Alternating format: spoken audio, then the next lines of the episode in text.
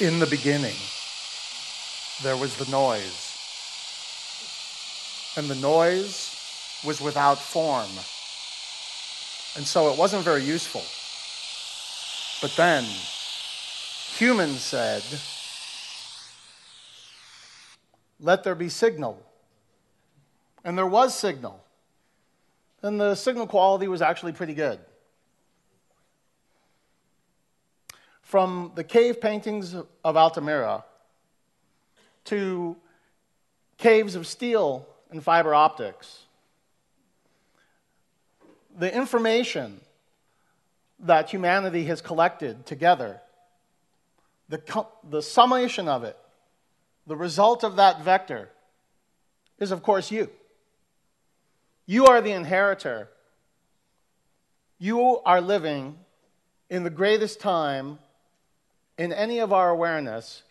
You have available to you the greatest richness of any generation in history, in that you have available to you at your fingertips more knowledge than anyone has ever had in the history of Earth. Good evening. This is MIT Technology Review Innovators Under 35, as you already know. I am Dead Program. In the real world, people call me Ron Evans, but that's not very important right now. And I'm the ringleader of the Hybrid Group. We're a software consultancy that specializes in writing software for hardware companies. And we're based in Los Angeles, California, and here in Spain. We do a lot of work for clients such as Intel. And we are also the creators of three of the five most popular open source projects in robotics and the Internet of Things, Cylon.js, and some others. But today I'm here to talk about the power of play. Perhaps the possibility of play might be a slightly less pretentious title, but let's just go with it. So, about four years ago, uh, started working with the founders of a company based out of Boulder, Colorado, a Techstars company called Sphero. And Sphero had created a small toy robot ball. And the thing that was really interesting was it was a toy with an API. It was a toy you could actually program. And my team, we took a look at this and we thought, this is incredibly exciting. Let's go to Colorado and talk to these guys. So we went there and we started working with them and did a series of. All, we've been doing all kinds of work for them for many years. We did uh, kids programming in alliance with Google. And we, but we would take the Spheros around to all of these different events, and people would pick them up and look at them, and especially very business facing people. And they would look at it and they would say, What is this? we'd say, It's a Sphero. And they'd say, What's it for? We say, it's uh, a toy. like, but why? Um, it's fun. Now, of course, what we couldn't tell them because we were under many, many layers of non disclosure agreements was that some other people in the technology industry had actually taken quite a lot of notice of this little toy and had actually invited Sphero to be part of their incubator in Burbank, California, and in fact considered that Sphero was going to be the key integral technology behind what has been not just a cultural phenomenon, but also one of the most successful toys introduced in years, the uh, BB 8. I couldn't even show my kids the BB 8 that I had in my backpack for six months. The BB 8 in the movie, by the way, is a real robot with actual hardware built by Sphero. So, despite the fact that this seemed very non serious, it's actually a creation with a lot of fantastic, wonderful results, both in terms of the fun that it creates and also the generations of boys and, and most importantly, girls who think BB 8 is cute and they want to program it. So let's play a game together. Will, will you all play a game with me? Yes? All right. I'm going to I'm going to ask you all to stand up. I'm, I'm, if you can't stand up, it's okay. The people around you will help you. And you're not going to be able to use your cell phones or other mobile devices, so you might want, you're going to need both hands. All right, so um, now it's playtime. So we're going to play a game that I learned from my friend Misha Glouberman, who's a performance artist from uh, Toronto, Canada, and it's a sound game. So the, we're going to learn the basic vocabulary, then we're going to play the, rule, play the game. So we're going to first start by making a sound, and it's going to be a vowel sound. So it could be an ah, it could be an o, could, you can go wow, wah, but it has to be a vowel type sound. Okay, are we ready? One, two, three. Ah.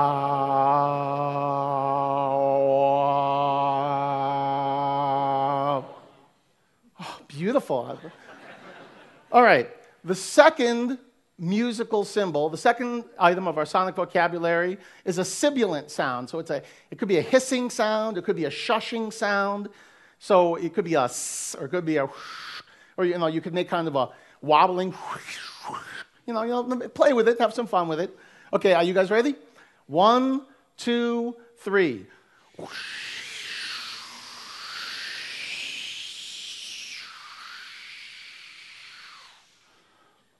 That's great. All right, so the third sonic vocabulary element that we're going to utilize is a percussive sound. So it could be like a snapping, it could be a little golf claps, you know, you can kind of move around, anything, but, but you know, you don't really want to clap too loud because you don't want to hit the people next to you. You can save the clapping for the end if you want. If you want. Okay, are you ready for the percussive sound? One, two, three.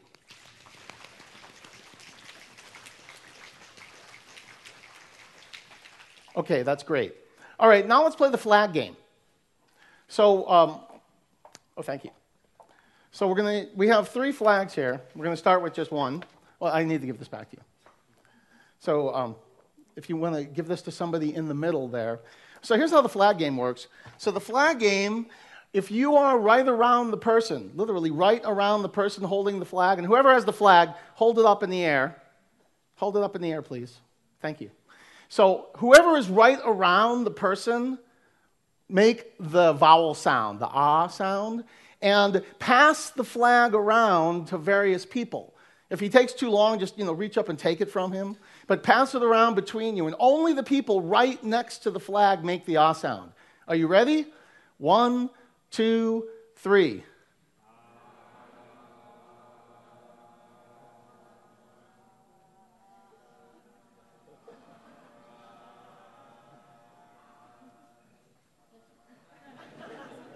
Hold it up.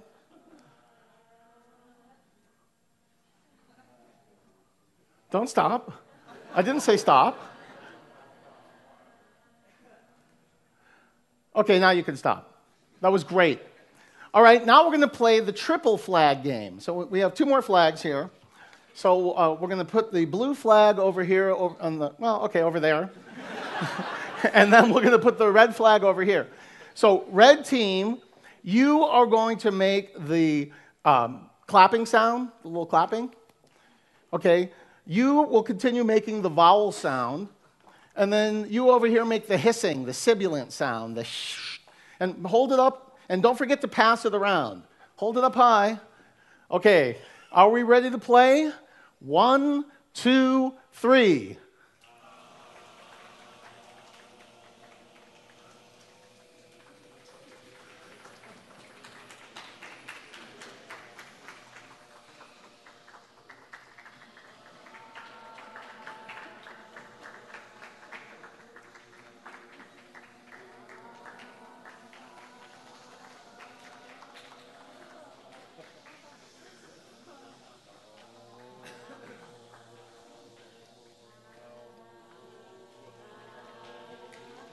What happened? I don't hear it over here. What happened?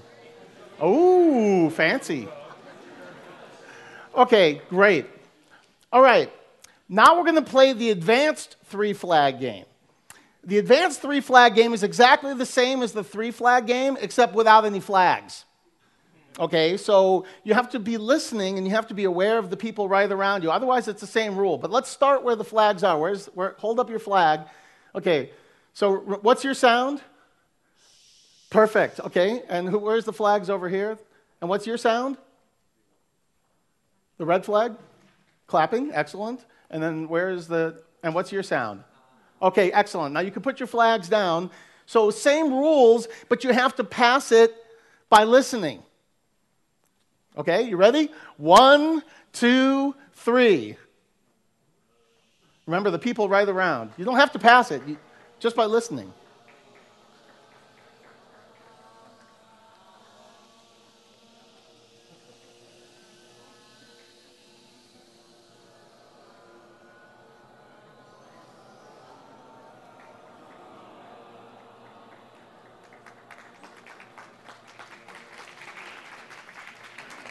And rest.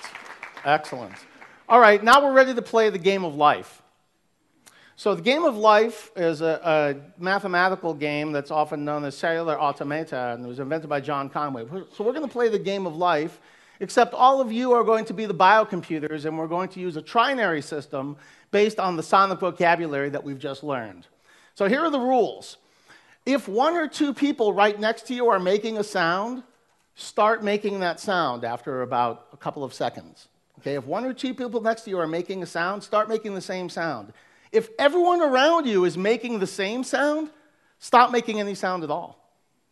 Okay? So if one or two people next to you are making a sound, make that same sound.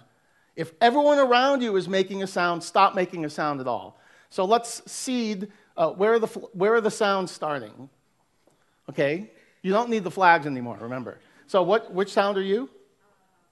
Ah, okay. And where's the other two starting points? Okay, you'll be ah. Uh, you, sir? Yes, you. Excellent. And then we need the clapping over here. Who will start with clapping? Perfect. Okay. So remember, one or two people next to you make the same sound. Everyone around you doing the same sound, be quiet. Let's play the game of life. Are we ready? One, two, three.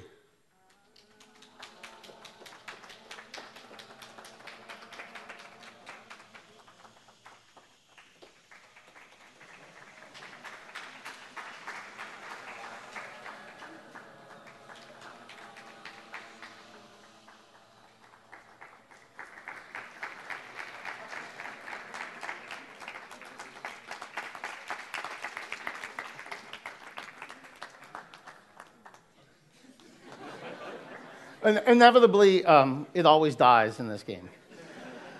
So was that fun? Did you guys have, did you enjoy that? So um, John Conway, an English, uh, English mathematician, as I like to call him, you can sit down now. Um, John Conway, um, during his time at Cambridge, he spent all his time playing games. And uh, he was really nervous. He was really afraid he was going to get fired, get kicked off of the university campus. Because all of his colleagues in the math department were very serious people who were doing serious work, and all he seemed to ever do was play games and invent games and play around with ideas. And uh, he was absolutely terrified. But he, he just couldn't stop, it was somewhat compulsive. But as a result of his play, we have had incredible advances in number theory. We've had the invention of the entire field of study of artificial life and cellular automata. We've had advances in games theory and statistics and economics. And this is all as a result of playing around. So, James Carse said, a finite game is played for the purpose of winning. An infinite game is played for the purpose of continuing the play. So let's keep this in mind because the, the great game, the infinite game, is the game of humanity. Let's all go out and play. Thank you.